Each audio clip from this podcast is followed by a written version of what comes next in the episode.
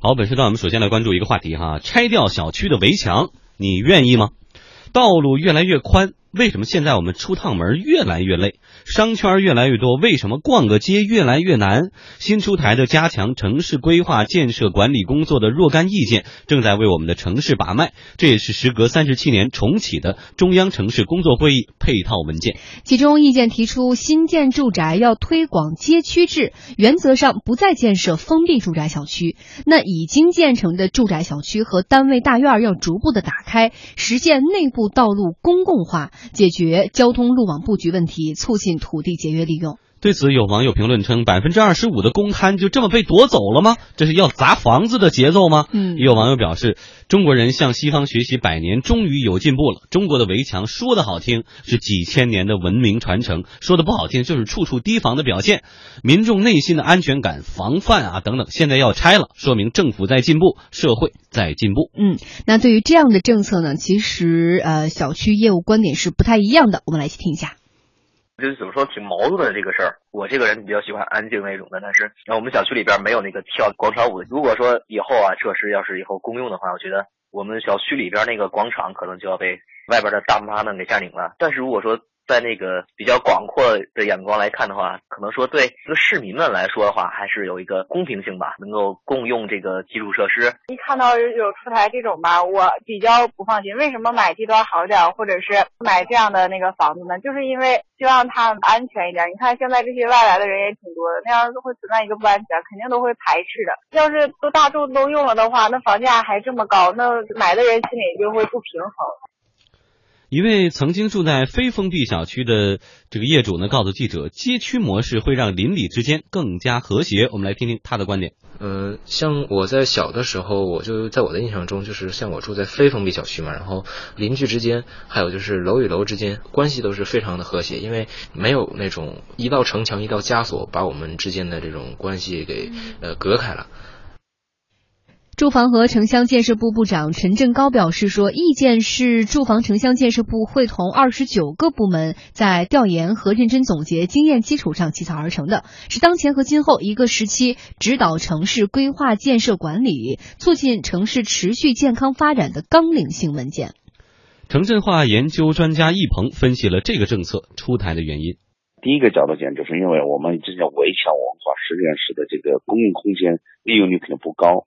第二个原因就是，由于围墙文化使得城市微循环基本建立不起来，加大了城市交通拥堵的程度。那第三个，从国际上来看，包括就是韩国、台湾这很多地方都没有搞这种封闭围墙文化，它是能够更好的有利运用这个节约用地，这个都都能够机关都能起到很好的效果。嗯，说到这个问题呢，现在网上呢有很多的意见也比较的激烈哈。嗯。有一种观点认为说，好，城市规划出问题，当时呢，呃。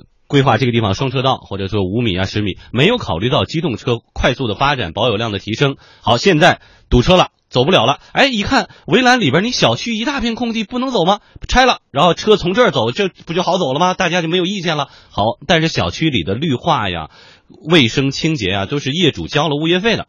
好，那你不光有物业费，还有公摊费呢，还有停车费。我要在这停车是要交钱的。好，你倒好，社会车辆在这一走，你要等个人在这一停，钱交不交？弄脏了，这算谁的？所以说，大家有这种顾虑。宏宇怎么解读？呃，实际上呢，我一直觉得呀，这个不是我们中国向西方学，是西方向我们学。因为我们这个以前在北京的这个胡同啊，从来也没有什么围墙，对吧？都是通过这个一家一户的这个或者大杂院。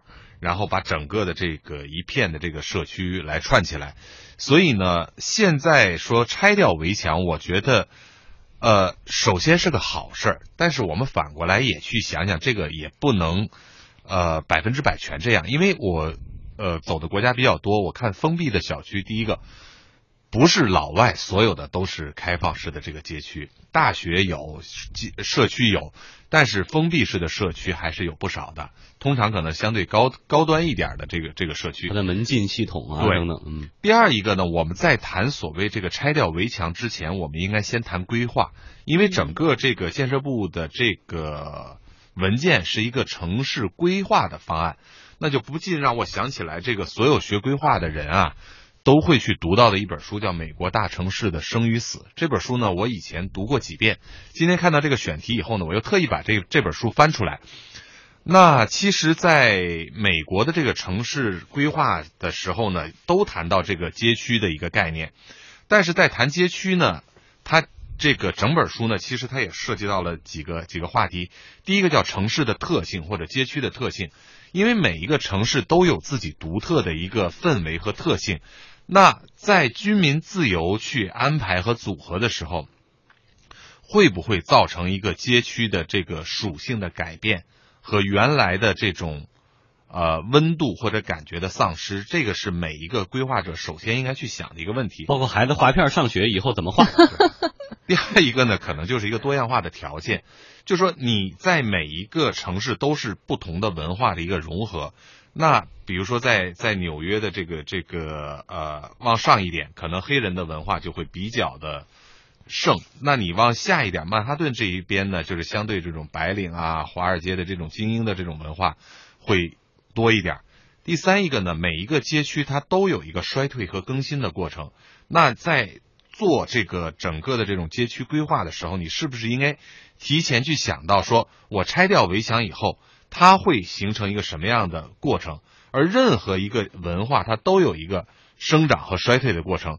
当它在衰退的以后，我们这个街区应该发展成一个什么样子，对吧？第四一个呢，它这个呃，这个大城市的生与死里，头也提到了说，针对不同的城市规划都有不同的这种策略，我们没有办法用一样的策略去适应所有的城市，所以也没有必要说我们要拆掉所有的围墙。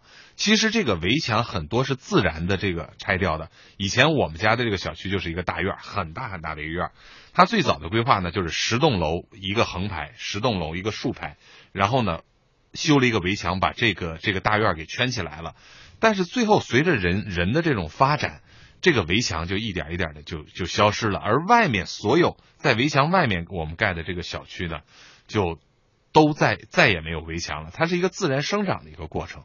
但是这种规划是非常重要的。如果我们再去谈消除围墙之前，嗯，不去谈城市的规划和社区的规划，这个就是一个空中楼阁。好，我们继续来为大家梳理的一个话题哈，回顾一下封闭小区的形成，其实大致有两个高峰。首先呢是上世纪五十年代单位圈大院，接着呢改革开放以后，尤其是九十年代以来，房地产开发商蜂拥建起封闭的住宅小区。封闭小区带来的更加直接的难题是城市公共交通的利用率低下。封闭空间各自为政，各公共交通呢排斥在住宅小区之外，城市脉络没有打通，使得城市的拥堵问题变得更加严重。嗯，根据了解呢，城市规划当中有居住区、居住小区，还有组团等三个层级的概念。通常呢，一个居住区它的概念是比较大的，大约是一百平方公里。居住区以下再切割成四五个小区。目前我国很多城市的公共道路呢，我们还是停留在居住小。区这样的一个级别，更小的道路甚至还是为这个业主所私有的。按照意见的要求，现在已建成的住宅小区和单位大院也要逐步打开，为的就是实现内部道路公共化，解决交通路网当中的布局难题。去年十二月的中央城市工作会议首次提出的紧凑城市概念，正是破解城市无序扩张的新理念。根据报道，两千年到二零一零年，全国城镇建成区的面积扩张了百分之六。六十亿多，那空间利用低下，所以造成了公共资源的巨大的浪费。城镇化研究专家易鹏认为，虽然目前已经到了拆掉围墙的时候，但是一定不能蜂拥而上。因为折耳跟中国大陆这个老百姓的传统的观点，还有安全的这个顾虑，啊，是的这两个因为意识使得围墙文化呢，封闭的这种生活圈呢，因为是主流啊，北京的院子非常多啊，围墙。但我认为这个围墙都不是一种啊开放的啊文明的这一个节约的一种方式。当然，现在随着智慧城市的推进啊，平安城市的建设，使得我认为很多这个拆掉围墙的这种条件越来越具备。但是这个东西也是不能一窝蜂的来，有些必须要遵循他本人这个个人的意见啊，做鼓励啊。街区制最常见的形式就是上面住人，下面经商，上面是私有空间，下面是商业空间或者公共空间，住宅和外部世界全面打通，形成一个没有围墙的开放式社会。与之相对应的，当然就是封闭式的小区了。嗯，那街区式的住宅呢，在国外是发展的相对较为成熟了。比如说美国的第五大道、西班牙巴塞罗那、德国柏林，还有捷克的布拉格等等，这些都有享誉世界的这种街区。哎，说到刚才的这种街区常见的形式哈，下面就底商，上面就住人的这种情况，在北京比较常见。但是当时我们家买房的时候，我自己的切身体会，有两个差不多的，但是当时的决定性的因素就是这个是封闭的。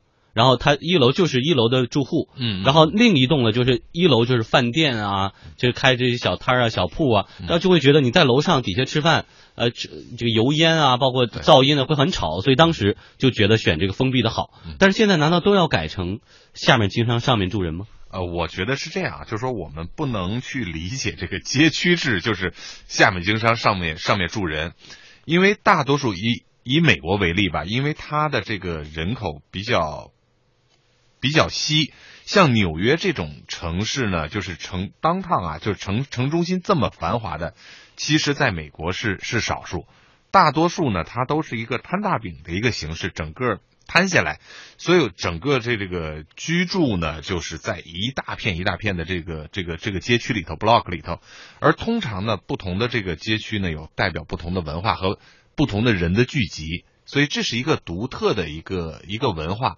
我们不能说拿这个北京的这个城市文化去套这个国外的文化，甚至你说天津就又不一样了。每一个城市都有每一个城市的这个特点。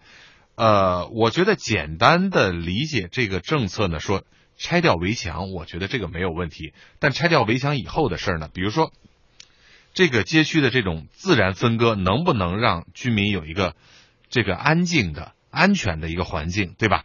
国外的这个它的这种呃街区是有两种，第一个一家一户的这种这种街区呢，它每一家的整个防盗和安防系统是比较完善的。第二一个像美国的这种摩天大楼式的这种，它每一个大的这个 building 底下都坐着一个类似门房或者这个保安的这么一个人。那我们现在通常在北京老的老式的住宅区。可能六层楼比较多，对吧？那六层楼呢？你如果不是一个封闭的一个门，呃，现在大多数已经改成有这个密码的了。但你如果没有一个这种密码的这个门，那可能很多人就会考虑安全的问题了。所以它不是一个一个单单独的问题。第二一个呢，我觉得整个的呃街区的这种定位，真的是要各个政府去去思考的一个问题，就是说你如何去定义这个街区？像这个我呃上一节谈到的这个美国大城市的生与死，它甚至连这个街道的宽度都已经去设定了，是不是要设一个小食店？嗯，所以规划应该是要走在前面的。嗯，好，谢谢宏宇带来的点评。